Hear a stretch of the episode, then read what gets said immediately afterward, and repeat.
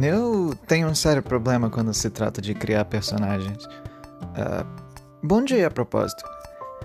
É, eu sempre achei muito chato esses livros clássicos onde todos os personagens parecem a mesma pessoa, exceto pelos nomes.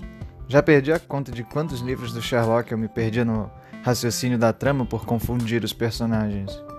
Eu só lembrei quem era o Sr. Henry Baskerville porque o nome dele estava na capa. Os outros eu lembrava como Babaca 1, Babaca 2, esse tipo de coisa. Eu, eu sinto que falei alguma heresia literária, mas eu não me importo. Mortimer ainda é um baita nome.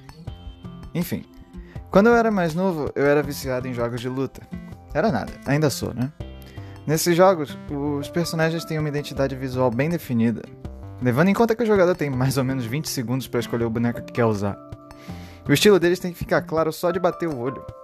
Eu sinto que fazer isso com os personagens de um livro acaba polarizando mais cada um deles, deixando-os bem mais definidos no todo. Especialmente quando eu gosto de colocar um monte de personagens diferentes. Bom, no livro a coisa vai muito além da identidade visual também. Vai na, na forma como o mundo se dobra nas ações do personagem. Por exemplo, o protagonista, o Kirk, ele carrega um estilo melancólico e misterioso. Logo, ele usa roupas escuras, suas magias são roxas e a forma como ele interage com o mundo é um pouco triste, para dizer o mínimo, né? E agora, o atual antagonista, né, o Starface, ele tem um estilo cyber-militar, violento e imprevisível. Seu corpo é repleto de partes mecânicas e suas roupas são adequadas para a guerra, que é só o que ele sabe fazer. Ele não tem um plano por si só, mas você acaba sentindo que ele é mais perigoso do que os vilões. Pelo menos nesse primeiro momento, né?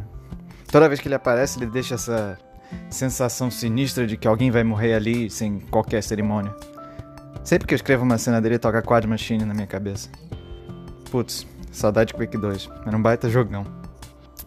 Enfim, eu não tenho mais nada para falar. É, é isso. Eu nem, nem sei, na verdade, o que, que eu tô fazendo aqui. tchau.